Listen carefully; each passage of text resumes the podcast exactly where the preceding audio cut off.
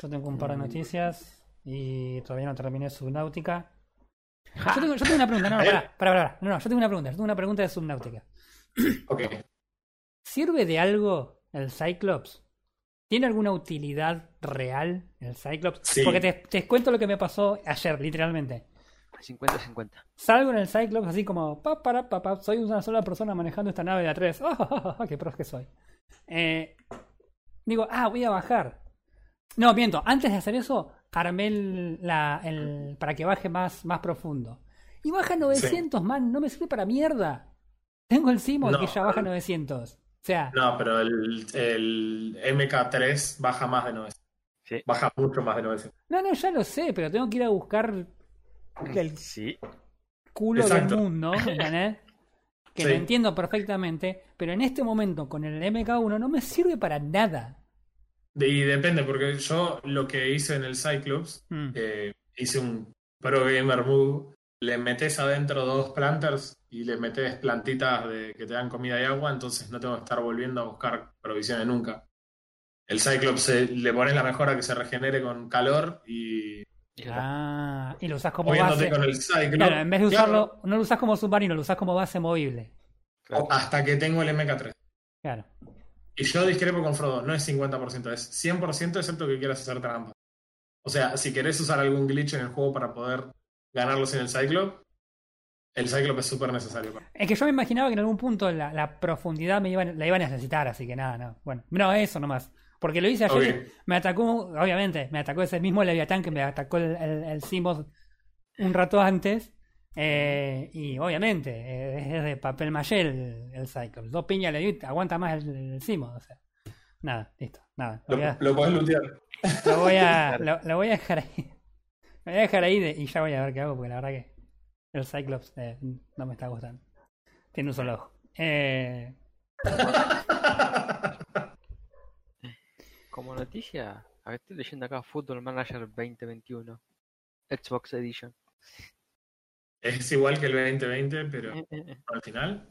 Porque si es así, la pantalla de presentación viene en, en widescreen en vez de en 4.3. Bueno, no importa. Eh, se pusieron astutos y no mostraron nada. Lo ¿me puedes importante. confirmar una cosa, Mustang? A ver, Eh, dale. está- Obviamente, papá. Ok. Sí, ya Ya, no, o sea, no tengo problema con estar grabando, pero en el punto en el que me di cuenta que ya estamos grabando necesito saludar porque si no me siento mal. Perfecto. Salud entonces, a ver, te toca a vos hoy. Esa, ¿qué tal? Bienvenidos todos a una nueva edición del podcast AFK Gaming. Eh, estamos en el episodio 23, si no me equivoco. Eh, no tengo ni idea, pero te digo que 23. sí. Ok, bien, perfecto. Y si no es el 23, es 24, pero estoy casi seguro que la vez pasada era el 22 y yo dije, ¡oh, el loco! Entonces después en vivo no lo dije para no quedarme mal, pero ahora ya hice la corrección igual. Así que estamos con el señor Roy Mustang y con el señor Jack San eh, y vamos a hablarles todo sobre los jueguitos con los que nos acalambramos los dedos toda la semana. Mal. Así es, 23. Bueno, sí, 23. Son un montón de semanas, chabón. Son 23 24 semanas. 24 semanas dividido Una 4 sola semana. son 6 meses. Man, son 6 meses. "Oh, Seis meses grabando esto. La última vez que conté algo en semanas era porque mi esposa estaba embarazada. Oh, ¿Y cómo sal... ay". Entonces ahí. no, no terminé la frase porque dije, "Oh, ¿no? Ok. ¿No? Ok. Eh, nada, bueno. Este, sí, estuve jugando algo de Subnautica en la semana. Este, no lo terminé todavía, ya lo voy a terminar. Ya acaban de escuchar mis problemas con el Cyclops. Así que nada. No sé, ¿qué estuvieron ustedes haciendo esta semana, chicos? Ay, mira, si te cuento, la vieja. No, yo estuve jugando, como era como la vez pasada, Railway Empire. El que estuvo regalando a la gente de Epic hace un par de semanas, si no me equivoco. La verdad, muy bueno. Vamos si quieren más en detalle. Eh, para mí, el elefante en la habitación esta semana Sí. claramente es el hecho de que Microsoft haya comprado. Eh, iba a decir Xbox. Obsidian, compré Obsidian. Compró Obsidian.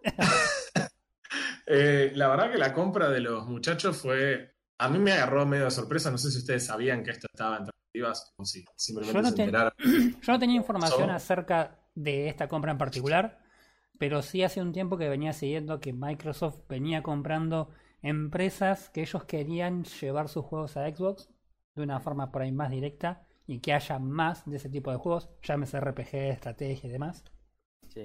Sí. O sea, cosas que no le interesan a Roy. Eh, sí, Básicamente sí. Enor- Eh, enorme paréntesis para el Age. Claro, bueno, sí, pero eso ya, es de- ya era de ellos. No falta comprar nada. Bien. La cuestión es que los muchachos hicieron esta super. Fueron al super y compraron. Dame 3 kilos de juegos y se pidieron todo esto. Y a mí me entusiasma por una sola razón particular. Y la razón por la cual esto me entusiasma fuerte es por el hecho de que si vos estás pagando el Xbox Pass, eso significa que ahora todos estos juegos van a formar parte eventualmente del Xbox Pass. Exactamente. Eh, lo cual en sí es mucho mejor por la plata todavía. Alex. Porque hay juegos copados, tenés toda la saga Elder Scrolls sin ir más lejos. La tendrías completamente disponible en Xbox si ellos decidieran hacerlo. Por lo que leí, hay- los juegos van a empezar a ser exclusivos de la consola de Xbox durante un tiempo, probablemente algo así como un año. Y recién después del año se empezarían a agregar esos juegos al, al Xbox Pass, o sea que los podríamos jugar en PC. Lo cual igual no es una urgencia porque ninguno de estos juegos es nuevo, así que la mayor parte quizás ya lo jugaste y si no lo jugaste hasta acá no te va Sí, sí. no te va a molestar esperar un año más. Pero, Sí, aparte sí, con la, con, son, es una movida que se empieza a, a mover, que estás haciendo medio hace un tiempo ya también con otros juegos. No sería tampoco la, la primera vez ni el desarrollador, desarrollador original de la idea. Exactamente. Y ya hay juegos incluso que adquirió Microsoft la empresa, pero que el juego ya formaba parte del Xbox Pass, como Ah. es el caso del RPG que hicieron los creadores del primer Fallout. ¿Ya no? Eh, que ahora no me acuerdo cómo se llama el nombre del juego, pero Mm, fue y estuvo bien, pero tampoco estuvo excelente. No fue el nuevo Fallout. sí. El Outer Worlds. Vamos a, vamos, Outer es, Worlds. vamos a tener un montón de juegos nuevos probablemente en el Xbox Pass, que si dentro de un año sigue saliendo por 400 pesos va a ser una locura. Mira, a mí, Eh. un, a mí un amigo, un amigo, un saludo a, a Julio, alias Yaku, eh, me dijo el otro día, estábamos charlando del tema y me dice, ¿vos te das cuenta que Microsoft se compró Obsidian, que son los desarrolladores originales de, de Fallout, y ahora se compró la empresa que tiene los derechos para hacer Fallout? O sea, Microsoft quería comprarse Fallout, o sea, basta. Sí, eh, lo, que, lo que estamos hablando es claramente la compra de Bethesda, con todo lo que incluye Bethesda. Pero así en, nom- en, en nombres medio generales de sagas, estamos hablando de Dishonored, Ujú. Wolfenstein, The Elder Scrolls, Fallout, Doom. O sea, Sí. Tranca, Prey, The Evil Within y bueno, Starfield, que Starfield es el juego que está en desarrollo. en este- Claro. Eh, estaba en desarrollo que anunciaron junto con Elder Scrolls 6 en la última E3 la- de Bethesda. Eh, que sería bastante interesante, bueno, porque a mí me gusta el juego de estrategia, este sería una especie de 4X eh, espacio, así que parecía prometedor. Obviamente la gente se quedó con Elder Scrolls 6. Yo no soy un gran fan de los Elder Scrolls, aunque debiera ser porque es mis juegos favoritos. Pero bueno, eh, esa para mí fue la noticia de la semana y lo único que pensaba era en qué beneficio tendría para los que por ahí estamos esperando pagar algún tipo de suscripción y no están adquiriendo los juegos por la obvia razón de que salen una fortuna. Sí, yo creo que el, Además- el- el beneficio por ahí más inmediato va a ser la llegada de algunos juegos, eh, un- no por ahí estrenos, pero sí este un- juegos que por ahí ya se han estrenado y, y- y van a agregarlos al, al Game Boy, al Game Boy, al Xbox Pass. Game Boy Pass, Dante, primer afiliado. Eh. Empecé a respirar intensamente. sí. Eh, creo que eso va a ser por ahí el, el primer beneficio. Creo que los más beneficiados van a ser los jugadores de Xbox, que van a tener acceso a un montón de juegos que por ahí los desarrolladores ni se gastaban en llevar a consola por la, porque su público por ahí estaba en, en PC. Eh, y acá tengo una noticia que salió hace un par de días, o un par de días después del anuncio, Sí. que por ejemplo Doom Eternal ya está prometido para PC a fines de este año en la el, Sí. eh, Game Pass. Nice. Sí, Con sí. lo cual, la gente que por ahí compró el Doom Eternal, éxito grande. Es La Suerte. 2080, la 2080 de los juegos. Claro. No, bueno, nosotros somos pro que la gente, la, la gente pueda jugar los juegos y los pueda jugar en las circunstancias que puede y quiere, digamos, porque me acuerdo que ha pasado el, famoso video del pibe rompiendo todo su escritorio porque se enteró que un juego exclusivo de PlayStation iba a llegar a PC. Sí, Eh, sí. Y la verdad es que no, no viene por ahí la mano. O sea, si lo compraste el juego porque lo querías jugar en el momento, en el estreno, no querías que nadie te la cuente y punto. No, Si no- obvio. No, no veo cómo, cómo te lo modifica el hecho de que lo tengan los de PC. O sea, es nada. No quiere, él quiere pagar para que vos no lo puedas jugar. Básicamente es esa la idea. Si no, por- de- en otro punto de vista no lo pueden dar. Sí, sí, no, no. Pero bueno, sí, vamos a tener un beneficio. Obviamente, la- algo que va a pasar, sobre todo en los mercados emergentes como los nuestros, para no decir la gente, ¿Sumergentes? es- también aplica. eh, ahora que salen las consolas nuevas, probablemente haya mucha gente adquiriendo consolas viejas. Eh, normal que eso pase con los cambios de generación.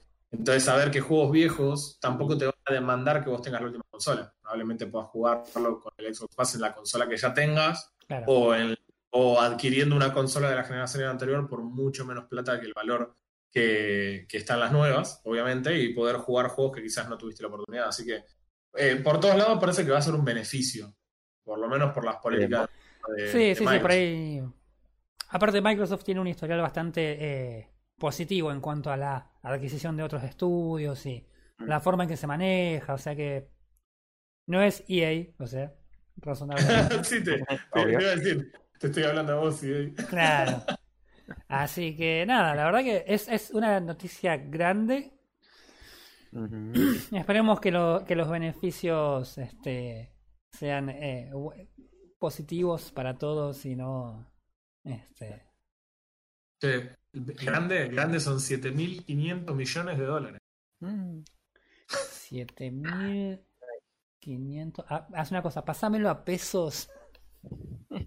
A pesos, a pesos, ¿qué peso? Tenemos 17 distintos. No, igual, no, igual era un chiste, pero no importa. ¿135? ¿Querés saberlo? No, Empezamos, empezamos con el. Con no el la verdad es que no, la verdad es que no. Saca- Eh, sacaba la, la calculadora científica, ¿viste? Claro, con Sí, notación, exponencial porque no te alcanza el display, o sea. A mí, me- a mí no me, me preocupa de esta venta es los desa- desarrollos futuros de los juegos. A ver. Por lo que tengo con- entendido. Con esto de Bethesda no- monopolizar no- todo. Ah, por lo que tengo entendido, Bethesda va a seguir funcionando como está acá. No, genial, sí, genial. Eh, ese es lo que, lo que nos llega a oídos es eso, pero viste cómo es el tema todo de fondo, de atrás, de las cosas que no se dicen. Mm, sí, no sé. A mí me parece que la cuestión importante es si vos sos eh, chabón que está a cargo de esta empresa, eh, recordado por frases icónicas como 16 times the detail. Eh, Ay, El, como era, bueno, nada, en, en fin, eh, a mí me parece que la- lo único que está haciendo ahora Microsoft es decir, listo, como el juego es mío, lo llevo a donde yo quiero, básicamente a las consolas y a mi Claro, servicio de juegos, pero después la empresa va a seguir trabajando en eso. Por lo menos en lo que es lo que decía Roy, en las veces anteriores que Microsoft adquirió empresas, esas empresas siguieron desarrollando incluso juegos dentro de las sagas que ellos ya sabían hacer. Creo que esa por ahí fue la diferencia fundamental con EA, que EA compró, por ejemplo, Maxis, que hizo Sims y SimCity, y los puso a hacer un RPG. Los puso a hacer Sport. O sea, sí, o sea, era, iba a salir mal. Este, claro, no, aparte, aparte el tema, qué sé yo, eh, eh, vos lo ves en que las empresas que han sido absorbidas por, por Microsoft quizás a veces terminan siendo totalmente absorbidas y dejan de ser una desarrolladora aparte, pero la misma, eh, el misma, la misma franquicia por ahí sigue y, y, y ves a los mismos tipos que por ahí estaban con la otra empresa que la siguen haciendo y no es que por ahí como EA que absorbe un estudio y después literalmente lo desarma y manda a los tipos a cualquier lado y vos sabés que la gente que hacía X juego y ves el juego nuevo y no es la misma gente, o sea, entonces, por eso digo, por eso decía que por ahí Microsoft en ese sentido es mejor que EA y la, la, la compra por ahí de Bethesda no está poniendo en riesgo a Bethesda, me parece que la única presión que les pone a los estudios es el hecho de que los obliga por un lado a que los juegos sean eh, portables a las consolas, pero yo me imagino que también aportando eso mismo debe estar poniendo la tarasca para que eh, eh, sea posible y el estudio no... No desaparezca. sí. Claro. Eh, De hecho, el que habló al respecto fue Christopher Weaver, que es el fundador de Bethesda. El que después pasó a formar en realidad parte de Zenimax y que ahora por ahí está retirado de lo que es la industria del gaming. Pero eh, él lo que dijo es justamente eso. Dice, todavía no conozco un ejecutivo que no tenga ganas de acelerar la venta de un producto potencial. o sea, Microsoft viene con toda la teca. Y vos estás haciendo Elder Scrolls 6 y estás haciendo Starfield y, y vos querés plata para poder asegurarte que el juego salga bien. Claro. Eh, para que no te pase de quemar un producto que estuvo muchos años en desarrollo, como pasó con el juego que todos estuvimos esperando, que es Anthem, y después Anthem. Claro. Entonces, me parece que en algún punto está bueno para ellos incluso, mientras que obviamente te sigan dando la libertad creativa, que es lo que es, por ahí te preocupaba vos, Frodo, que es como, ok, me compro Microsoft y ahora, ¿qué onda? Pero ahora, qué sé yo, es- ahora Fallout es un RTS mezclado con Halo. Sí, tal cual. O sea, lo, lo que yo creo es que vos no comprarías un equipo de fútbol y lo pondrías a jugar al básquet. Me parece Bueno, que el- Bueno, ya, que- ya que pusimos de ejemplo a Fallout, con Fallout eh, 76, ¿no? Esta, esta Sí. Basura, por así decirlo. bueno, Fallout 76 fue un gran fallido, claramente. Y, bueno, y Ah. tenemos una, una- yo tenía una noticia para hablar respecto del mismo tema, que es, mucha gente está diciendo, ok, pero el Fallout, pero ¿hace cuánto no jugaste? Dicen, cuando vos decís, che, no me gustó el Fallout. Pero ¿hace cuánto no lo jugás? Porque ahora el juego está bueno. Sí, pero el juego salió hace dos años y medio. O sea, eh, y si lo hace dos años y medio, dos años y medio después, está bueno y medio que voy a sentir que me robaste, en algún sentido. Claro, eso Eh, sí, no, volvemos a la charla de siempre de, lo, de estos juegos que, sal- que el, el launch es absolutamente desastroso y tres años después me decís, che, no, pero ahora está piola y es como, sí, hace, decímelo hace tres años cuando me interesaba. Claro, o yo ya pagué 60 dólares. Siempre hablamos lo mismo. No es que te cobran 10 porque el juego está sin terminar y, te- y el precio va aumentando conforme los tipos van completando el juego. Bueno, justamente de eso quería hablar porque esta semana se hizo bastante re- alrededor de otra empresa, no sé si se le suena Hello Games, que actualizó otro de los grandes fracasos, grandes, quizás el más significativo en la historia del gaming, Vale, como el más chocante y fracasado de la historia del gaming, como fue eh, el juego que yo estuve a punto de precomprar y gracias a mamá Mm. me dijo no pre-orders, Claro. estuviera saliendo de un ascensor y no, en No ruso te lo dijo. todos evitamos eh, el No Man's Sky, eh, perdón, No Man's Sky, y la verdad que fue un fracaso de ese estilo, tipo, pero- y ahora salió el update y dicen que no, el update es gigante y ahora hay como un- una mejor generación en los mundos, pero, ¿viste cuando te dicen, ok, pero ahora me estás diciendo que generas buenos mundos cuando me estabas vendiendo que había 5 quintillones de planetas? O sea, Sí, sí, ya no. está, man. Ya nadie está jugando tu juego. Ya es tarde. Ojalá que lo hayas hecho por, la, por las pocas personas que lo estén jugando. Creo que se los debes. A las personas que siguen jugando tu juego, que Claro. fue una Sofía desde el día uno. Pero eh, realmente era como, no, y ahora los fenómenos climáticos no van a ser en todo el planeta. Claro, o sea, simulaste un universo que hace 5 quintillones de estrellas, pero en un planeta había una nube y llovía en todo el planeta. ¿Entendés? O sea, tipo. Man, Minecraft. Minecraft Ay, no hace eso. No, no. Negativo. En el desierto no llueve. Este. No, la Qué verdad bueno. que no me he enterado de lo de No Man's Sky porque la verdad que es un juego que nunca me llamó. Y cuando salió y fue el, la mentira más grande desde Yo te aviso, eh, nada, fue como. Man, o sea, qué sé yo. Sabía que lo estaban actualizando, pero digo, ya lo vendiste, ¿qué le vas a actualizar? O sea, ya te hiciste el, el- el nombre malo. Claro. Sí, Como el- el- te manchaste el nombre, ya está. Lo que pasa es que tenés dos alternativas. Eh, en cierta manera me gusta la idea que ellos tuvieron de, ok, listo, metimos la gamba. Lo, los- lo aceptaron, lo entendieron y hicieron lo que tenían que hacer, que era agachar la cabecita y ponerse a laburar. Ya volaseaste mucho. Ahora te toca el momento en el que por ahí tenés que responderle a la gente y lo tenés que pilotear. Claro. Pero por otro lado también es como, ok, también, ¿qué, qué haces? ¿Abandonás el juego? Y la gente que te pagó 60 dólares tampoco, nunca en el futuro tampoco lo tiene. Yo no creo que ellos tengan la expectativa de que hoy sea un fenómeno en ventas. Tienen que laburar porque hay gente que te compró el juego y que lo está jugando. Claro. Eh, y que mucha gente por ahí juega el juego, lo termina y cuando eh, pasa el tiempo y sale un update lo vuelven a jugar. No es que es un juego que no lo juegue nadie. Pero bueno, el update se llama Origins, para el que está interesado. Es bastante grande. Bastante, bastante grande el update. Yo no tengo idea del juego, pero ya cuando entras y tenés tipo los cambios y el listado de cambios es grande, eh, nada, está bien. Bueno, no importa, como sea. La cuestión es que eh, está esa discusión también, ¿viste? Si no es demasiado tarde. Es como que mañana hagan el famoso release de Anthem 2, que en realidad va a ser como re-release de Anthem, y Sí. esté bueno el juego. Ya, ya está, chabón. Como, Perdiste, yo- perdiste la, la, la- la- O sea, e- es, como. Tener la atención de la gente cuando vas a lanzar un juego es como una cosa muy, muy endeble. Que puede salir muy bien o puede salir muy mal. Entonces, si no lo aprovechás en ese momento, es como que a la gente. Ya está, no la, la perdiste. No les, no les interesa. Es como. No sé cómo decirlo, pero es. Nada. Es ese momento. Perdiste ese momento y fuiste. Claro. La- es que lamentablemente es así. Pensá cómo era en otra época en la que vos cuando vendías el juego, vendías el juego. Claro. Claro, vendía todo completo. De arreglarlo y podía ser un éxito, podía fundirse la empresa. Era, era así. Sí, sí, sí. Y de hecho, yo no creo que nadie vaya a comprar un juego de Hello Games. Por ahí Bethesda tiene otra espalda para meter la pata. Eh, por ahí, no sé, Blizzard puede meter la pata y demás. De hecho, la mete la pata bastante seguido. Sí. Eh, Viene con un. Mira, déjala ahí.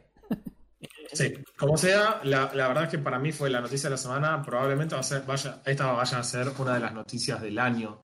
eh, dependiendo un poco por ahí de las repercusiones que tenga efectivamente en la vida diaria de los gamers. Pero para mí esto de esta compra de Microsoft no es una compra menor.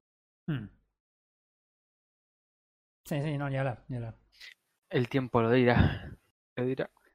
Tienen un buen historial, qué sé yo. Yo le tengo fe, yo le tengo fe. Viene haciendo las cosas bien, o sea, no, no están siendo gris, de hecho, lo, lo hemos hablado. Es obvio que ellos están perdiendo guita, en algún sentido, con eh, el Xbox Pass. Ah, eso. Te hago un, te hago un paréntesis. Eh, anunciaron los precios del Xbox Pass para Argentina. ¿Los escuchaste? No, no escuchado. Ah, fue la semana pasada, igual, no fue esta semana. Eh, hay dos, dos tiers o tres tiers, creo. Dos o tres eran, creo que eran tres. Donde tenés el tier básico, que sale 400 pesos argentinos. El tier intermedio, que sale 600 pesos argentinos. Y el ultimate, que sale eh, 900 pesos argentinos. ¿Qué opinan? Dos pesos. Ujú. Ok, bueno, es difícil. Ya es un poco más complicado pensar en el 3. Supongo que dependerá de cuántos juegos AAA puedan justificarlo, porque si no, quizás te convenga. Es el viejo truco, viste, de, no sé, pago Netflix porque me gusta esta serie. Tenés un millón de series que no te gustan y quizás es más barato comprar esa sola. Claro. Vas a YouTube Premium, le pones un mes de prueba gratis. Claro. Hoy, hoy por hoy, por 400 pesos es una ganga indiscutible. Sí. Si lo puedes pagar, es realmente muy barato. Muy, Sí. muy, muy barato. Sí, sí, aparte por ahí, no sé si tanto por los juegos nuevos, sino por la, la gran cantidad de juegos que de todos modos hay y que podés elegir una cantidad de juegos, pero la tira para arriba. Sí, sí, sí. Así que no, no, bueno, me, me, me hiciste justo acordar de esa situación de que vi los precios la semana pasada y me olvidé de comentarlo. Así que nada, aproveché la, la mención. Este. Bueno. Para, para empezar, sí. No sé. Algo, algo, quiero, quiero tocar una noticia que me parece importante, que en realidad todavía está en desarrollo, seguramente por ahí la semana que viene vamos a tener más, más datos, pero, pero, eh, hubo algunos problemitas. ¿Te acuerdas que la semana pasada hablábamos de los problemitas de la 3080? Que eran relacionados a, Sí. a la venta y a la, y a la precompra y a los papel higiénicos. Todo relacionado, posta. Eh, bueno, resulta que esta semana eh, algunas personas han empezado a recibir eh, versiones de prueba y demás, ¿viste? Para benchmarks y todo ese tipo de cosas. No sé si algunas personas han recibido ya la, tarjeta que han comprado, pero en todo caso tendría sentido. El tema es que están todos teniendo crashes. No todos, pero una gran parte están teniendo pantallazos azules. Y en principio, nada, se empezó a rastrear un poco a ver cuál era el. quién- quiénes tenían el problema y por qué, ¿no? Entonces se apuntó básicamente primero algunas eh, empresas que hacen sus versiones personalizadas de las placas, Zotac, eh, Gigabyte y alguna otra que no me acuerdo. Eh, y en principio habrían apuntado a que había un problema con los tipos de capacitores que estaban usando para una determinada parte de la, de la placa que estaba generando estos problemas. Entonces, naturalmente, la gente empezó a, a decir, bueno, no, pasa que es amarga, qué sé yo, escatiman, qué sé yo, este, bueno, nada. La, idea es la siguiente, la Nvidia les vende básicamente el desarrollo y, y algunas partes de la placa, pero el resto de la placa en general la pone el, el la persona, el- la empresa que la arma. Entonces por ahí, por eso a veces tenés una misma placa de distintas empresas que las haces el benchmark y tienen diferencias o algunas son más inestables que otras y qué sé yo. Mm. Entonces básicamente la gente lo que empezó a decir era naturalmente que la el problema iba a ser este tenía que ver más que nada con el tipo de, de- de componentes que habían elegido estas empresas Eh, y se hablaba de que tenía que ver por ahí un poco con las que algunas venían con un poco de overclock de, de fábrica que venían con con algunas diferencias en los tipos de capacitores que tenían distintas empresas y eh, el funcionamiento de esos capacitores o sea no viene al caso pero es como recontra eh, estadístico el tema y nada, las empresas hacen lo que pueden y si justo se dio la calamidad de que salieron malas, puede pasar, no sería la primera vez tampoco. Eh, pero nada, entonces a la medida que se estuvo hablando de esto hace, hace dos o tres días más o menos, eh, empezaron a aparecer ahora en Reddit algunas personas que ha- se hablaba en un principio de que la Founder Edition y que las placas de Asus no tenían esos problemas. La Founder Edition obviamente porque las hizo Nvidia y metieron toda la papota. Y supuestamente Asus también había. Se había gatillado la vida en los componentes y la placa era polenta, polenta. Pero resulta que empezaron a aparecer algunas eh, personas en Reddit a decir que el mismo problema lo están teniendo las placas Founder Edition y las placas de Asus. Así que O sea, todas. o sea, todas, literalmente. Eh, lo cual, para los que sepan un poquito de electrónica, tendrían que darse cuenta que en realidad esto ya no está apuntando, si es verdad lo que están diciendo, no está apuntando en realidad a, a malos componentes, sino di- di- directamente algún problema de diseño propio de las, de las placas, lo cual sería una, una contra bastante, bastante importante. Eh, Por no decir una catástrofe, si fuera un problema de diseño. si fuera un problema de diseño sería realmente una catástrofe porque el, el- la- lo que había prometido Nvidia en principio había, había cumplido y el hecho de que se den crashes así en, en- en tu flagship puede llegar a hundirte en el peor de los infiernos. Eh, así que nada, no, será cuestión de esperar a ver realmente si estos últimos rumores que salieron entre ayer y hoy, lo de las Founders Edition y las Asus, es verdad o no. Pero lo otro sí está confirmado que las, las otras empresas están teniendo problemas con, con, con algo y está haciendo crashear y la verdad que nada, Mm. un bajón, pero importantísimo. Yo por suerte esperé y no me la compré todavía. el próximo de gallegos, me encanta. Claro. claro. Eh, así que nada, el, próximo de Jaimito, boludo. Eh, así que nada, eh, eso, eh, una noticia así medio al paso que todavía está medio, medio a cocinar y seguramente la semana tendremos un poco más de información acerca de cuál estaría siendo el fallo y si realmente afecta a todas las placas por igual. Qué feo tener plata y comprarte algo tan caro y que no te ande. Mm. ¿Quién No, qué feo tener plata, no. Qué feo tener comprarte ese que Bueno. te ande mal, Qué feo gastar mal la plata. Claro, Gracias. eso parece- Qué feo gastar mal la plata. eso. Sí. Porque no es algo que abunde, lamentablemente. Al menos no para nosotros. Olvídate. Así que en ese sentido sí, una pena. Pero bueno, eh, qué sé yo. Si se pudiese comprar una 3080 experimental y nuevo flagship y demás. No sé, hay que. A mí me gustaría a veces que son tan fan de Nvidia alguna vez demuestren algo de, quiero decir, conciencia. Pero básicamente no, los fans de Nvidia son tipo los de esos juegos que jamás se van a quejar contra la empresa aunque metan la gamba y sea totalmente evidente que está pasando. Claro, no, no. Pasa que también hay que tener en cuenta el tema de la. Yo quiero creer que estos, estas cosas que se han publicado no tienen que ver tampoco con eh, Mm. sacarle un poco de peso ahora que están empezando a salir los, lo- los datos de las, de las Big Navi de, de AMD, ¿no? De AMD, sí.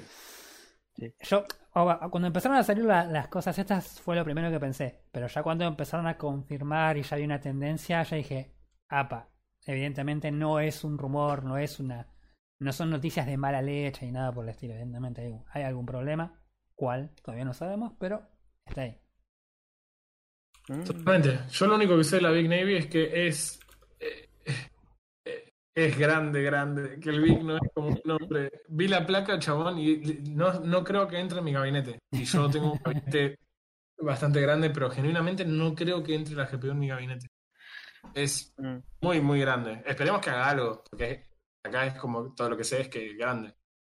Sí, en realidad Eh, lo, que dicen los rumores es que estaría apuntando a AMD hace, desde que tengo uso de razón, jamás compitió con las con la flagship de Nvidia porque no, no no sé si no apuntan o no simplemente no pueden, pero siempre el, el- la competencia de, de AMD fue de alta media hacia abajo, un un rango Sí, que les va y- realmente muy bien Y en precio. Co- con unos precios que por lo general son terriblemente competitivos, tenés unas placas que por ahí no son lo mejor de lo mejor, pero que hacen su laburo y la guita siempre tenés unos cuantos morlacos abajo, entonces es como... Y sí, sobre todo para estos lugares donde, lo, como ya dijimos, lo- lo- los morlacos no aparecen no son claro. Así que, nada, no, bueno, nada, esperar y seguramente en la semana tendremos alguna algún tipo de confirmación. Y quizás, tal vez, alguna confirmación o deniegue de paso de, de Nvidia que hasta ahora no se ha pronunciado tampoco. No, y no tienen por qué. tienen que saber algo. Claro, Bueno, no, no, evidentemente. de que evidentemente hay un problema. Muchas Sí. gracias. Ah, sí. Eh, a ver, para, para, ya pagaste hablando- y bueno. ah, hablando de, de morlacos, como decías recién, yo eh, jugué un juego, como les había adelantado muy, muy poquito antes, que está ambientado en la tierra donde sí abundan los morlacos y en una época era considerado el mejor país del mundo. Y la verdad que durante la década de los 50 quizás tengan un argumento para hacerlo. Pero estamos, acá estamos hablando de Estonia, ¿verdad? Estamos hablando de Estonia, claramente. Eh, no, estamos hablando de Railway Empire, jueguito de trenes. Lo podemos resumir así, en, cierta Sí. manera. Yo, digo, estaba pe- yo estaba pensando, ¿qué? ¿Argentina? ¿Dónde Argentina es?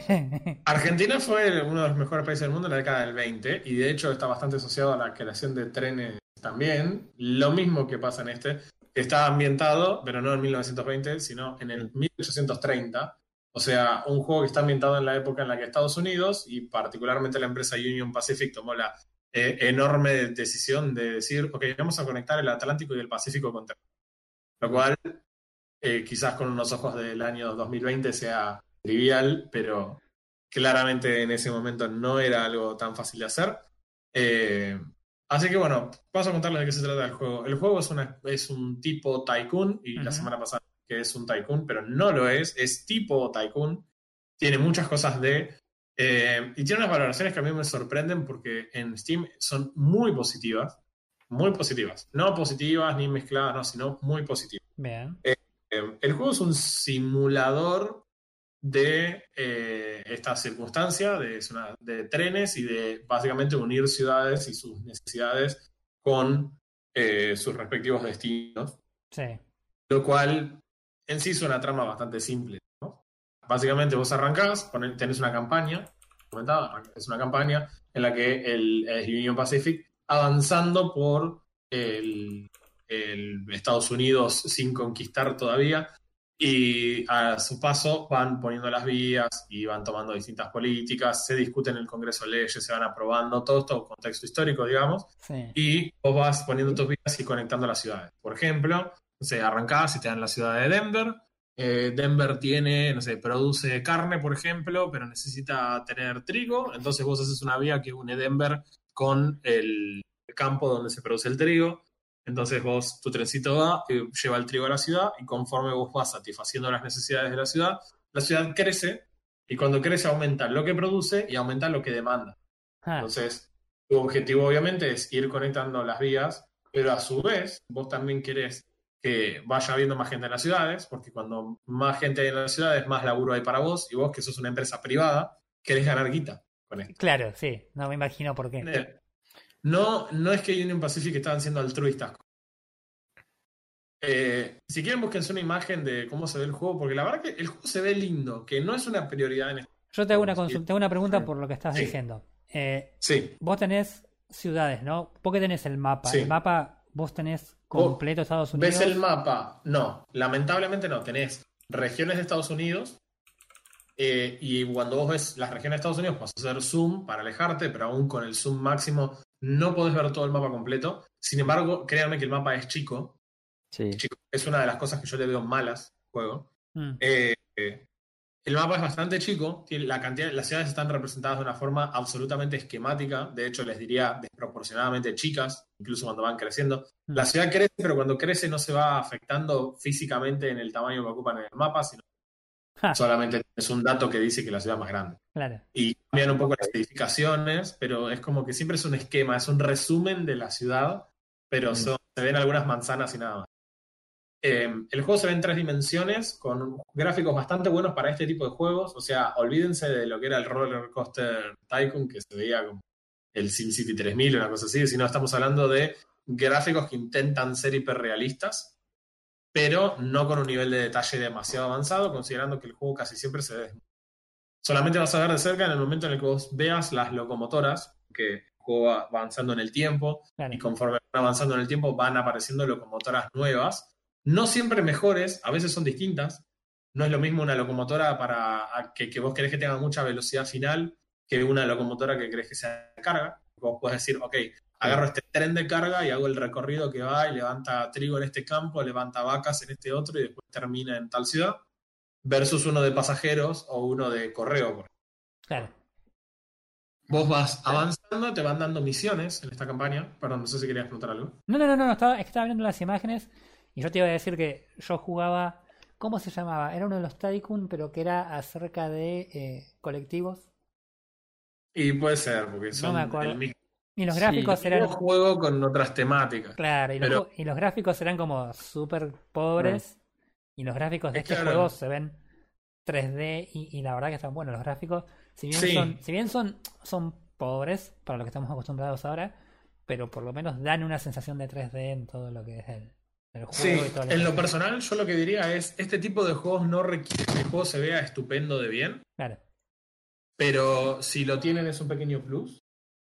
Así que eh, en ese sentido me parece que está bueno. claro. Eh, Después el juego, ¿cómo se juega? Porque esa es la parte por ahí más importante. A vos te dicen, ok, tenés esta misión, conectá esta ciudad con esta otra. Claro. Perfecto, listo, vas a tu herramienta a construir vía, construir la vía de un lugar al otro. Y obviamente cuando haces la primera campaña usan las primeras misiones como tutorial. Porque si sos como yo, no tenés idea de cómo funcionan los trenes. El tren es una cosa mágica. Un- eh, unos extraterrestres vinieron y pusieron las vías ahí, que van de un lugar al otro, y alguien pensó un sistema para comunicarse entre la verdad es que no, eh, claramente no es el caso. eh, no, acá te van explicando todo y vas aprendiendo un poco sobre algún- la nomenclatura de los trenes y demás, así que tenés que estar, como todos los Tycoon, dispuesto a entender un poco más de qué se trata la, eh, el tema en el cual se está rebasando el juego. En este Es- caso son trenes, ok, tenés que aprender las limitaciones de las locomotoras, tenés que aprender, ok, la, el tren va por una vía, si vos querés que el tren vaya y que haya otro tren viniendo, claramente que haber dos vías, al menos en algún punto. Entonces ah, decís, ok, listo, en esta parte la duplico y de repente decís, ah, lo hice autopista.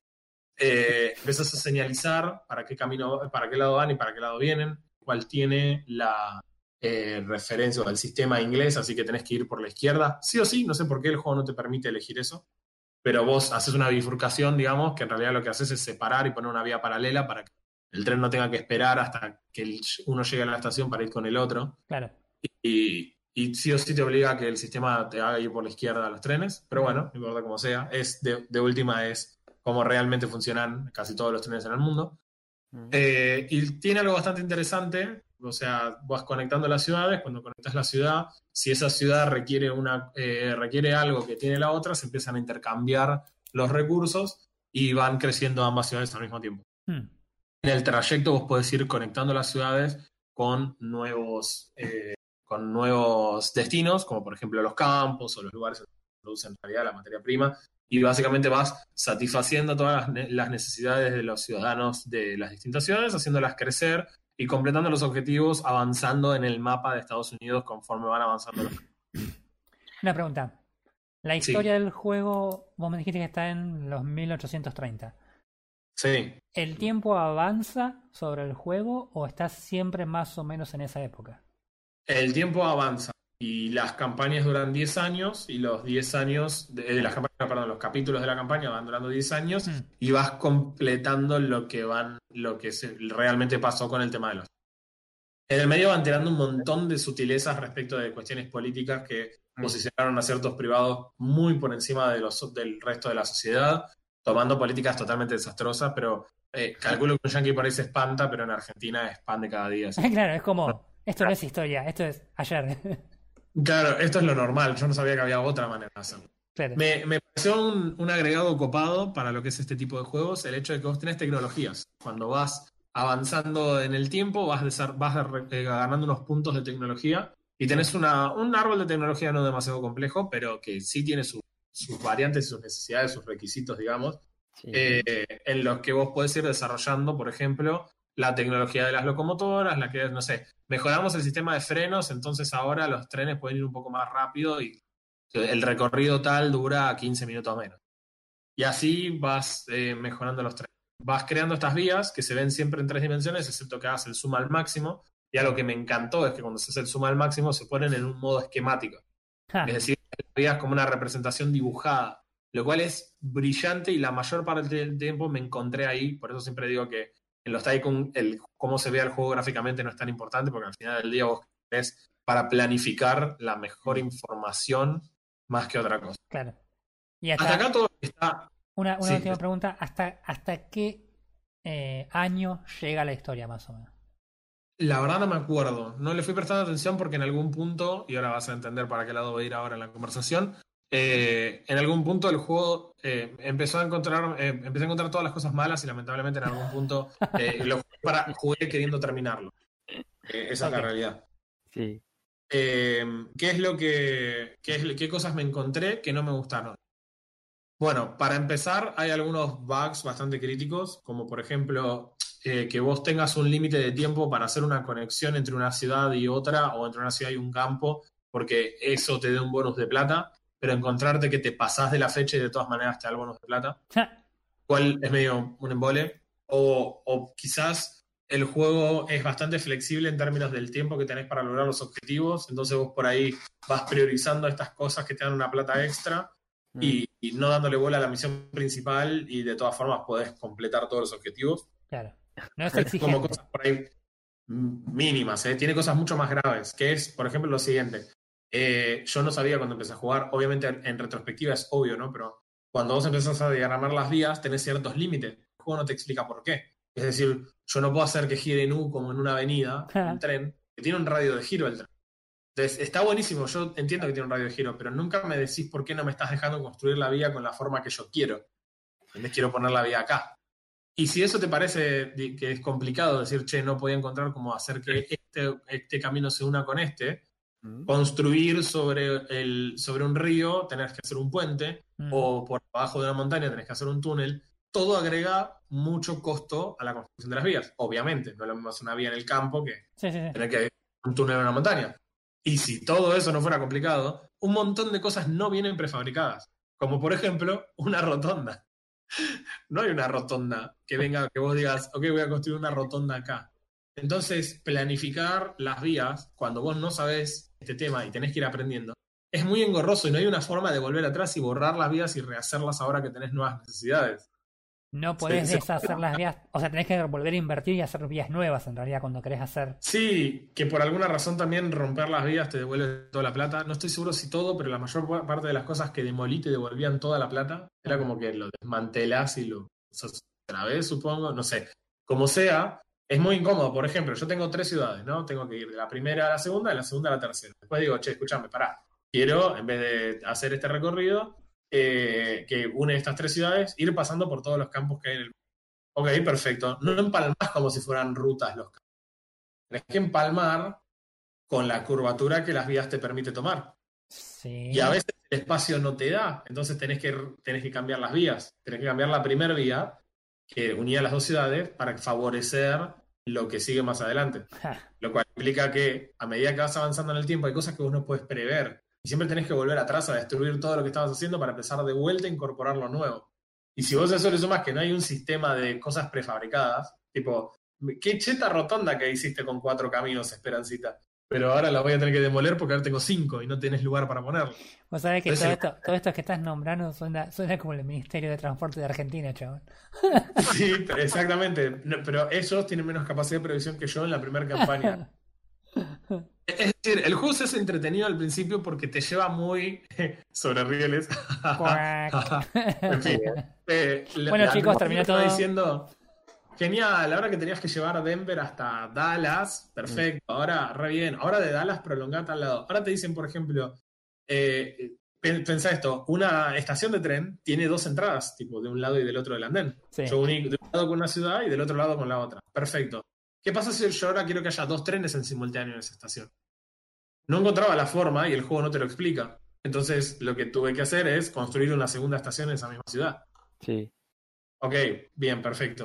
Construí otra estación.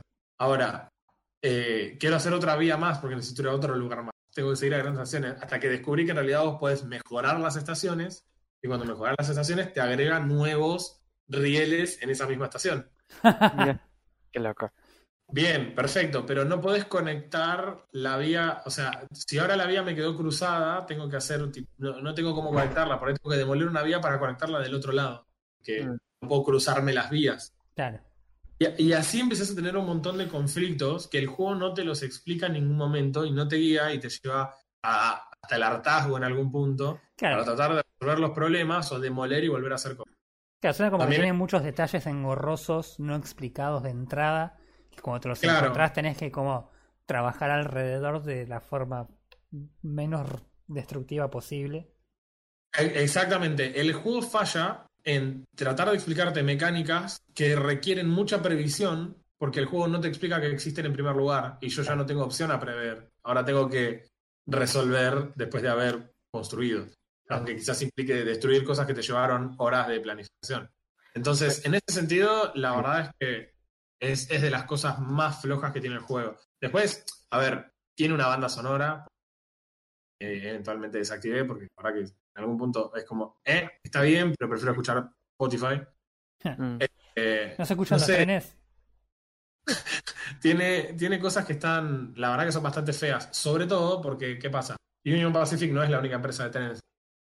Había otras empresas de trenes y están representadas en el juego. Sí. Es decir, que vos dentro del juego tenés la opción de poder, eh, nada, competir contra los chabones. De hecho, no tenés la opción. Parte de la campaña es competir contra otros tipos que están, están tratando de construir sus vías y tratar de ganarte a vos en cerrar los recorridos, en cerrar los tratados de la parte política, digamos, del país e ir cobrando la plata en las distintas ciudades. Eh, ¿cómo, ¿Cómo sería la idea para ganar? Vos haces un mejor negocio que el otro y cuando al chabón le empieza a andar mal, haces lo que toda persona haría en esa situación. Ves que a tu empresa prima le está yendo mal, entonces vas y le compras su empresa en bancarrota y te vas adueñando de lo que tiene hasta que los destruís completamente. Bueno, hay un pequeño problemita en tu juego. A vos te digo, el capo de. ¿Cómo se llama la empresa? No saben cómo me acordé de esta empresa esta semana. Para la gente de Gaming Minds Studios, tengo un pequeño problema. Yo tengo que hacer vías dobles para que vayan dos trenes. Pero la inteligencia artificial no tiene que hacer absolutamente nada. Los trenes van y vienen y se sobreponen y nunca chocan.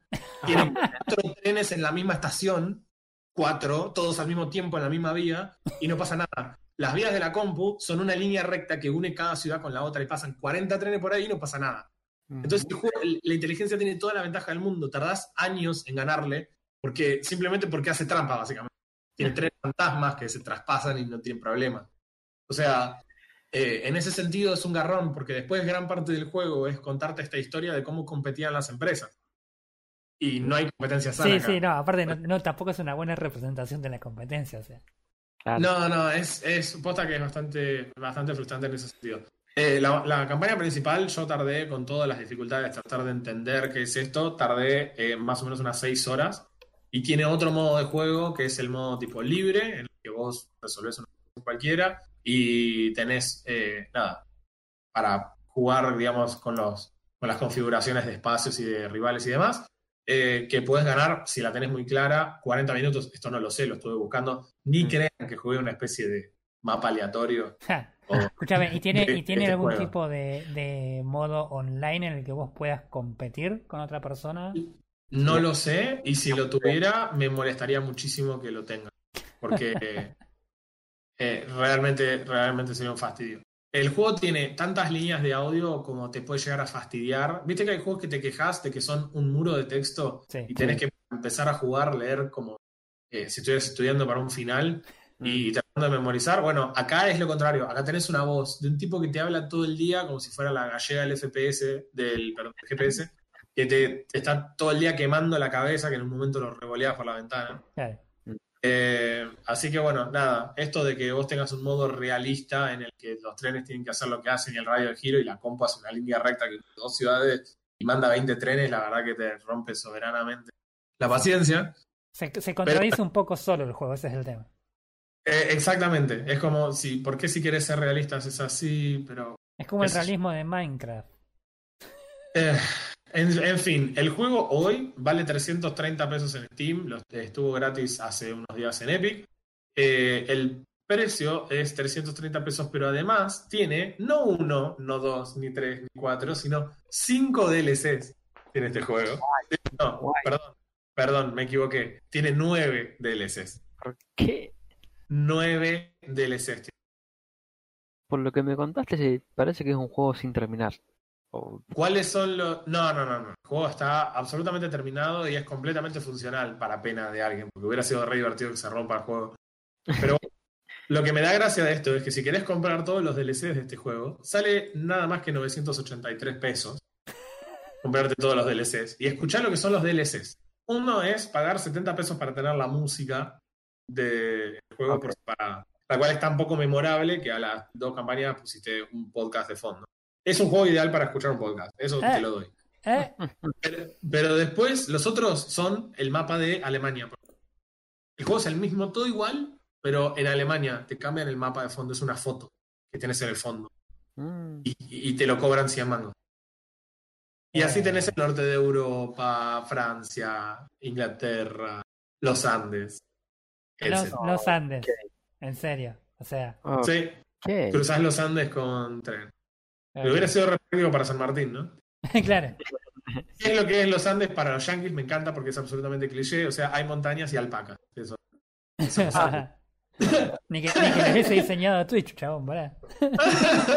Lo cual no está mal, de última, las alpacas son recontrachetas, me encantan. Aguante la llama, la vaca y etcétera. los- lo que hay en la zona de- Si me preguntas a mí, el juego, tipo, si tuviera que poner una valoración, realmente en las primeras horas pensé que el juego iba a ser más cerca de un 7 o un 8. En la práctica terminó siendo más bien un 4 o un 5. Depende de qué tanto te frustre el hecho de que la computadora tenga una ventaja tan absurda en el juego. Eh, y la verdad que lo único plus por sobre los otros juegos del mismo estilo es que se ve muy eh, para mí, para el tipo de juego, se ve muy bien. Claro. Sí, no es un- unos gráficos juego AAA, pero tampoco es un juego AAA, así que está Claro, muy no, bien. no, me eh, sorprende. no es algo que no quería hacer, o sea. No, no, me sorprenden, me sorprenden los reviews de Steam hiper positivos, me sorprende que tenga 74 de Metacritic, Mm, eh, porque la verdad que yo no comparto en absoluto la, la opinión de los fracos. Como les decía antes, le habré dedicado más o menos unas 6 horas al juego, 6 horas que me encantaría recuperar para jugar otra cosa. Pero, bueno, fue una experiencia muy copada. Es un juego que si lo canjeaste gratis en Epic y un fin de semana, no sos como yo y tenés tiempo porque no tenés hijos y no tenés que estudiar para un final y no laburás el fin de semana y querés sentarte un sábado que llueve a escuchar AFK Gaming Podcast y jugar a este juego de fondo, no está mal tampoco, ¿eh? no, es una- no es, no es deplorable. Pero hay muchas mejores cosas para jugar. Pero si Ah, tiene eh. poco tiempo. no, no es un tu juego primera para elección. sufrir. Es un juego para sufrir y para autosuperarte. Ah, no, no sé, es un juego. Yo, a ver, lo que veo es esto. ah, No es, no, no es una joda esto, ¿eh? Busqué videos en YouTube de gente, pero muchas comillas virtuales. O sea, gente con muchas horas jugando este juego. Y claro, cuando vos entendés cosas que el juego fracasan a explicarte, eh, los chabones se adelantan a 10 millones de cosas, y ya saben más o menos de memoria cuánto miden las cosas, las estructuras. Y si se fijan, por ahí, si entran al store de, de Steam, van a encontrar entre de todas las fotos que tienen, una foto que es una vista muy panorámica del el planeamiento que hizo un, nada, la gente del juego, evidentemente. Es un juego que tiene un par de rotondas, 3, 4, 5, 6 rotondas ya pensadas de antemano. Cuando vos estás en esta campaña, en este momento, no tenés ni idea de que vas a necesitar eso. De hecho, el juego nunca te va a decir que necesitas eso. Básicamente tenés que googlear how to train para entender que un tren para hacer esto necesita una rotonda y que si haces esto y pones estos cruces vas a poder aprovechar y que si yo esto no tenés ni idea. O sea, pará, no quería esto. yo era esto lo que estaba buscando. Claro. Da- dame mi Bien. juego Tycoon y dame los gráficos feos esos. Yo te digo, un fix que le recontra sirve a este juego, sí, olvídate, lo de la inteligencia artificial es imperdonable, ¿eh? imperdonable. Pero ponerle que la inteligencia funcione normalmente. Eh, lo que para mí este juego le cambiaría la vida es que vos tengas más cosas prefabricadas. Dame, dame cosas premoldeadas, dame una rotonda.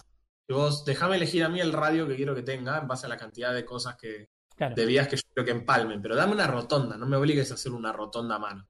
Eh, dame una recta con una, una vía en paralelo.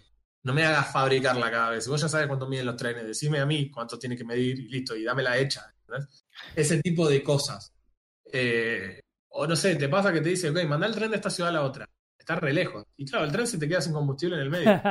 Pero te explica que vos tenés que poner unas torres de mantenimiento a lo largo del camino. Así de, de bobo es en ese sentido el, el juego. Pero bueno, de vuelta, no es, una, no es que tampoco la pasas súper mal. Si, te, si querés reírte un rato, la podés pasar bien. Qué interesante. Dijo nadie No, jamás. interesante no es. Sí. Dijo nadie jamás. Vu- Vuelvo a repetir, me da toda la sensación de que se quedó hasta la mitad. O sea, está, está bien, anda bien el juego. Pero como que le faltaron agregar cosas.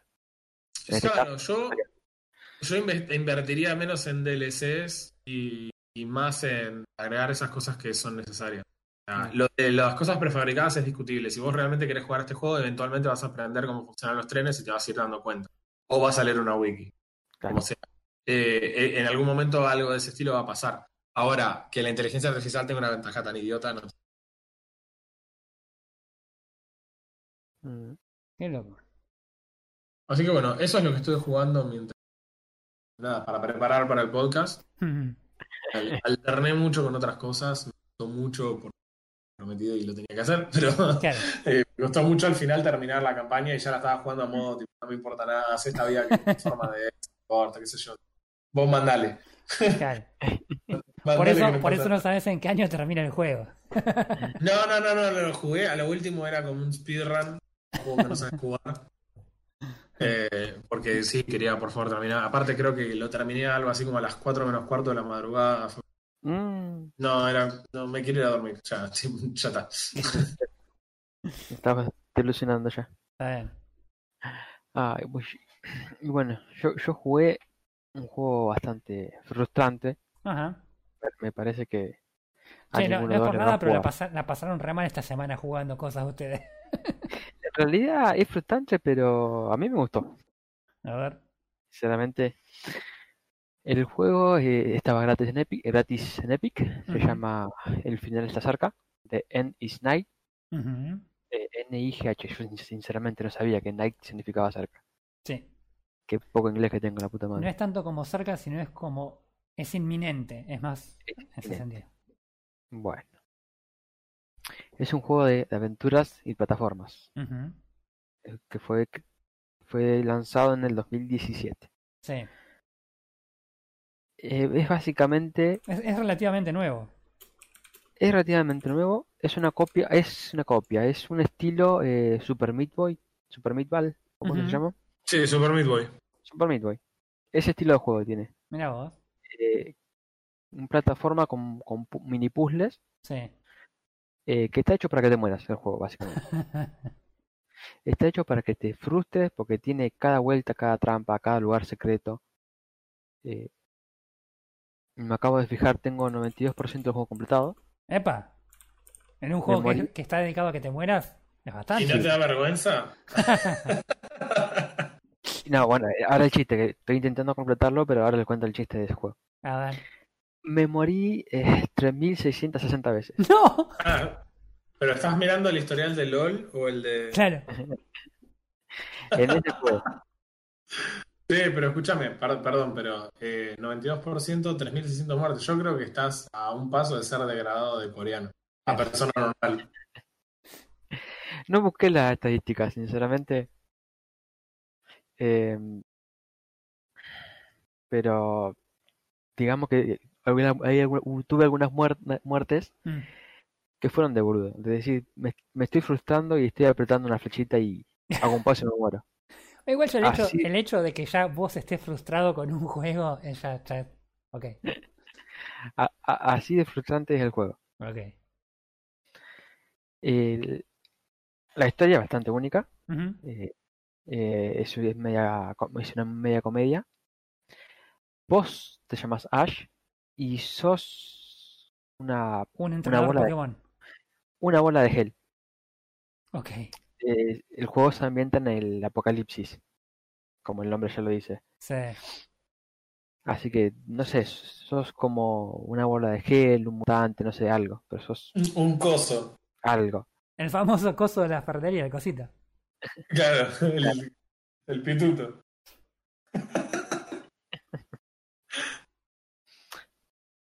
El- la historia comienza eh, vos jugando un jueguito en Sí. una consola, así que te- estás jugando, empezás jugando un jueguito de 16 bits eh, y se te quema el, el cartucho. Ok. ¿No lo Así que, sopló? que- ¿eh? ¿No lo sopló? Sí, lo Ah, ok. y, y no funciona igual. No. Estamos perdidos. ¿De dónde es Genial, genial. ¿Qué decía, qué decide el loco? Salir al apocalipsis, ¿sí? A buscarse un amigo para pasar el apocalipsis. En- bueno, en este viaje que te vas muriendo, eh, encontrás otros cartuchos para jugar otros juegos, que, que básicamente es el mismo juego, o sea, es plataforma 16 bits. Em, que ahí están, y ahí- que ahí están los 8 o 9% que me faltan.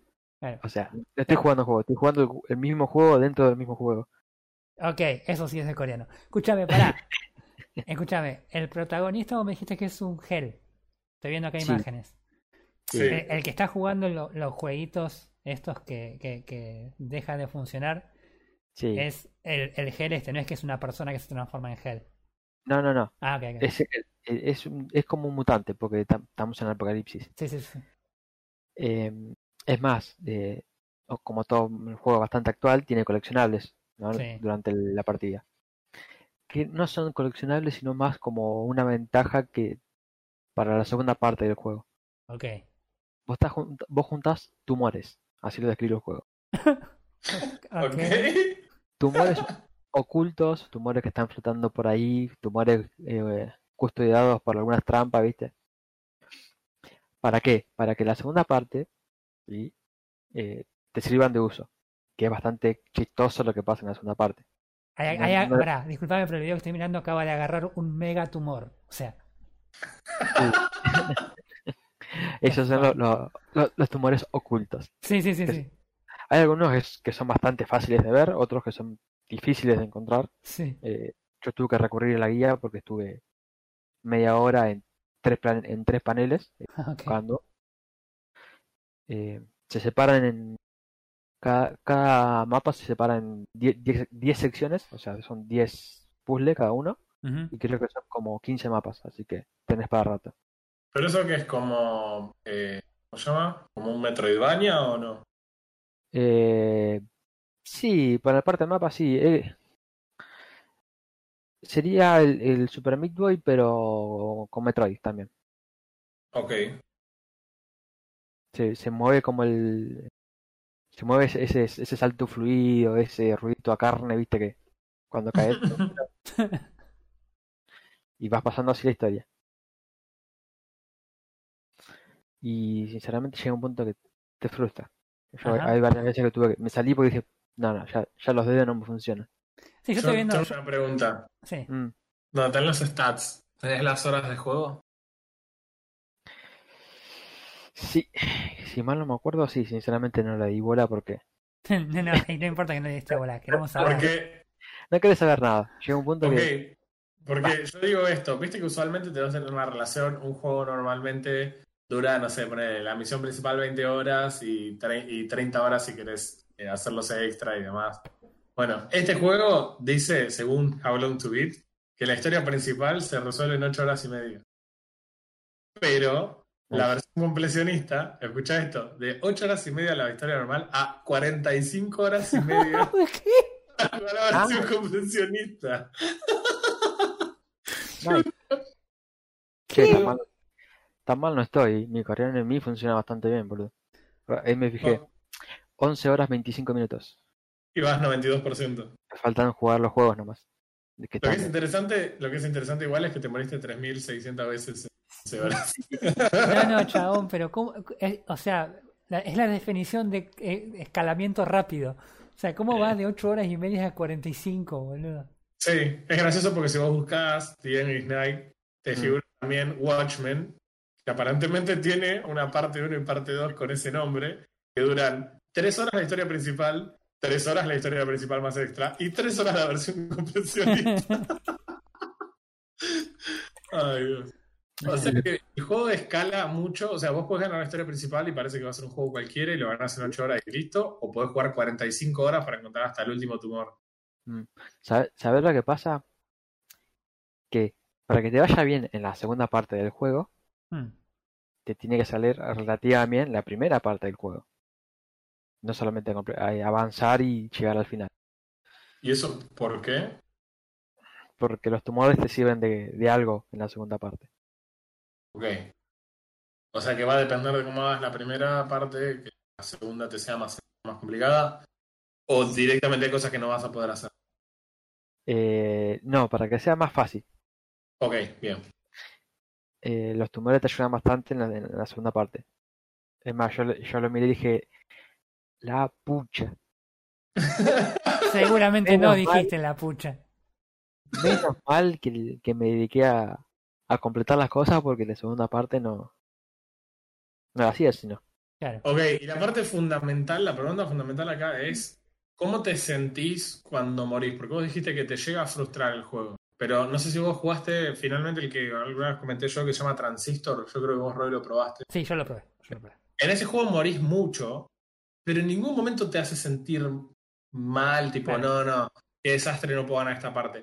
Siempre es como, ok, me lleva cuatro o cinco muertes cada sección, tratar de entender cómo el juego quiere que le gane esta parte. Claro, la idea, la idea de por ahí en Transistor es más de decir, bueno, tengo que aprender la mecánica de esta parte para Exacto. poder avanzar. Sí, y es raro que de una te salga ganarle a lo. En general es como, ok, listo, tengo un par de veces. O mismo tenés. ah, ah, ni bien arranca el juego, enseguida tenías tipo un mini boss que tiene tres o cuatro mecánicas distintas, entonces cada vez que llegabas a una instancia nueva tenías que aprender cómo atacaba. Claro. Pero acá por lo que vos dijiste, no tiene esa misma sensación, se vuelve un poco más, más frustrante. Eh, eh, depende de cada uno, obviamente, ¿no? Pero eh, frustra, frustra más cuando algo que te salía antes no te sale ahora. Ah, ok. A ver, a ver si entiendo. Es la clásica esa que vos decís, haces una parte, hiciste todos los 15 saltos bien, el último no te sale. Y después cuando lo vas a hacer como por quinta vez, ya no te sale el segundo salto y decís, pero este Tenés que salto me claro. salía, ¿por qué no me sale este salto? Eh? Claro. Entonces, qué sé yo, estás llegando al final del, del puzzle porque saltaste, venís saltando, venís saltando bien, vení, vení, vení. Sí, Te morís en el último, volvés todo al principio. No hay un punto de checkpoint. claro. Cada zona es. Eh, tenés que hacerla de, de una. Claro. Imagínate mientras estás buscando los secretos. Que, que tenés que llegar a una parte alta, una parte media baja y te estás muriendo en el camino. Bien. ¿Y qué, sea, y qué tan- traer- y qué tanto volvés atrás cuando te morís?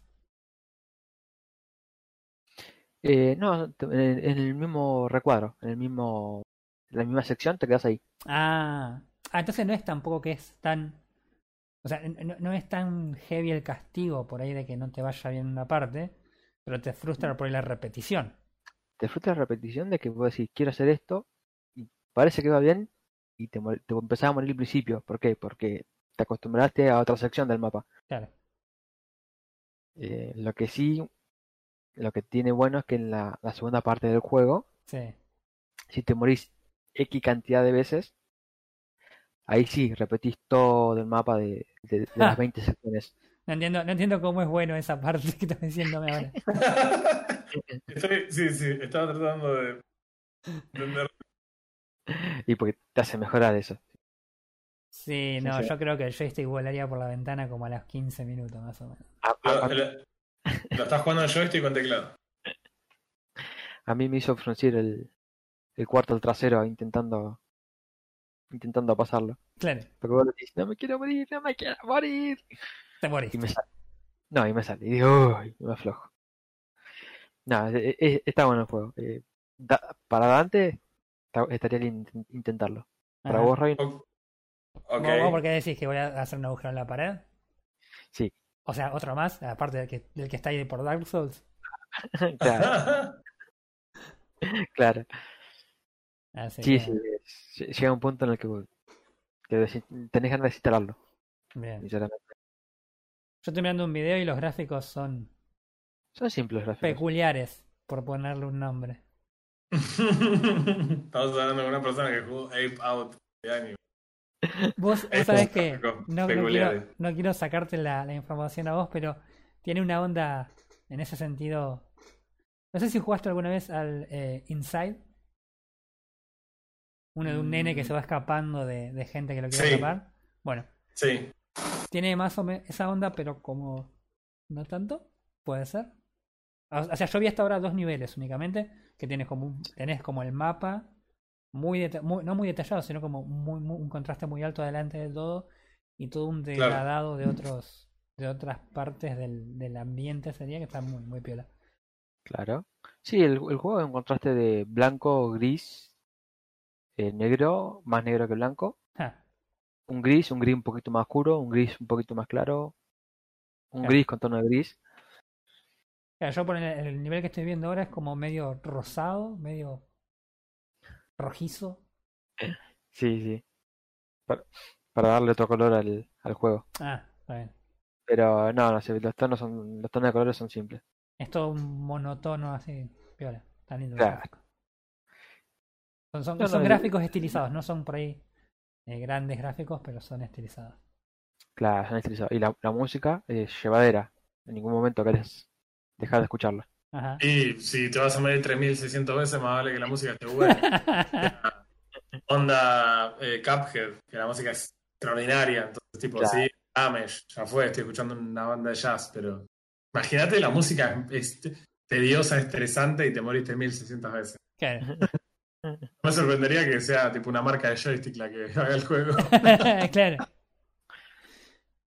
Mamá. Eh, creo, creo que pesa un giga, dos gigas el juego. vos. No pesa, no pesa mucho. Y esto ahora en Steam, ¿cuánto está? Eh, the end is nine. Entonces no lo terminaste todavía, pero ya está medio, lo tenés medio cocinado. La historia principal la terminé. Te estoy llenando, te estoy llenando de completionista. Mira. Vale 380 pesos en el precio completo y ahora está 50% off por 190. Mirá Lo vale. Te digo que lo vale. Claro, 190 pesos es un precio bastante accesible. Y como además el juego es de, de los creadores de, de Binding of Isaac y demás, tenés el Super Stay Inside Bundle este que que como 13 juegos iguales y pagás solo 1700 pesos. Nice. Tranqui. Tiene logros de Steam, eh, está bueno. Sí, sí, sí. Mirá, 300 megas pesa nomás el juego. Piola. 300 megas. Eh, cuánto? 42 horas de completionista. 45 horas y media para el compresionista. Y además sumale que el juego tiene en Metacritic 84 puntos. 84. Bien. 84.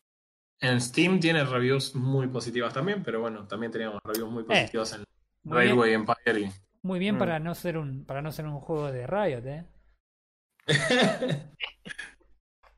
Está muy bien. Sí, sí, Muy la verdad bien. que sí. Ah, es re- recomendado. Muy piola, Perfecto. muy piola. Si sos un tryhard de la vida y tienes ganas de juntar tumores el fin de semana. Eso suena re mal. Soy- dije, dije algo que. Pero es accurate. o sea, está mal, pero está bien. Claro, Eh. está mal, pero no tan mal. Sí, tuve mi momento video casca, perdón, pero bueno. Eh, sí, el juego se ve recopado. A mí lo que me mata es que se ve súper fluido. Pero es que eh, saltaste un píxel más corto y, y moriste. Y te Sí. frustraste. Sí, sí, estaba viendo las imágenes esas y en un momento el flaco que estaba mirando cayó por una parte que tenía que caer y cayó literalmente en el mismo lugar que en la, que en la vez anterior que cayó, pero no sé si habrá suspirado muy fuerte que se movió un píxel y explotó el chabón y, y el chabón se quedó mirando así la pantalla como diciendo, ok, cara de Saitama. Exactamente.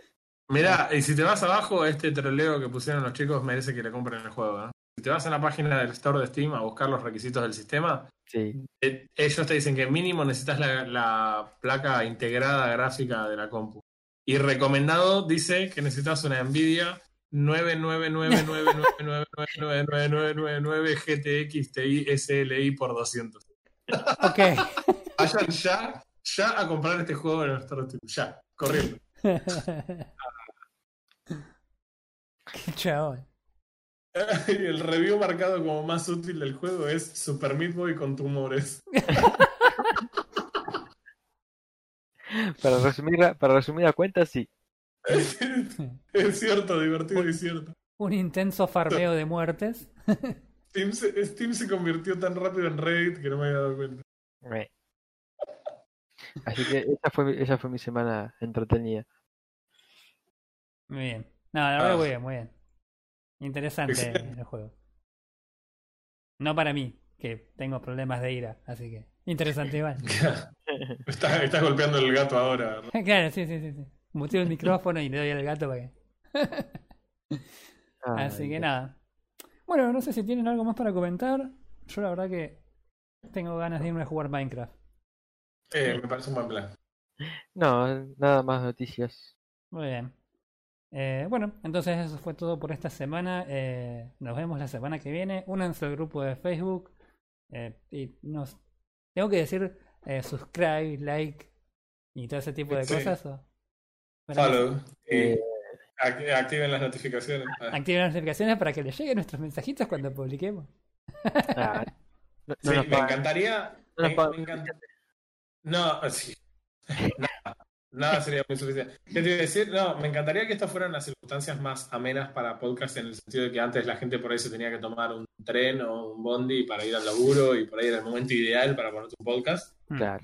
Eh, hoy por ahí no es esa situación y lo tenés que generar en tu rutina de estar encerrado en tu casa. Eh, aunque hay gente que obviamente ya está saliendo por ser trabajadores esenciales, pero Sí. eh, tómate un ratito en la semana y prendete una horita y media de reírnos y charlar un poquito. Sí, olvídate, olvídate. Así que bueno, nada. Entonces, nos vemos la semana que viene, gente. Nos vemos la semana que viene. Adiós.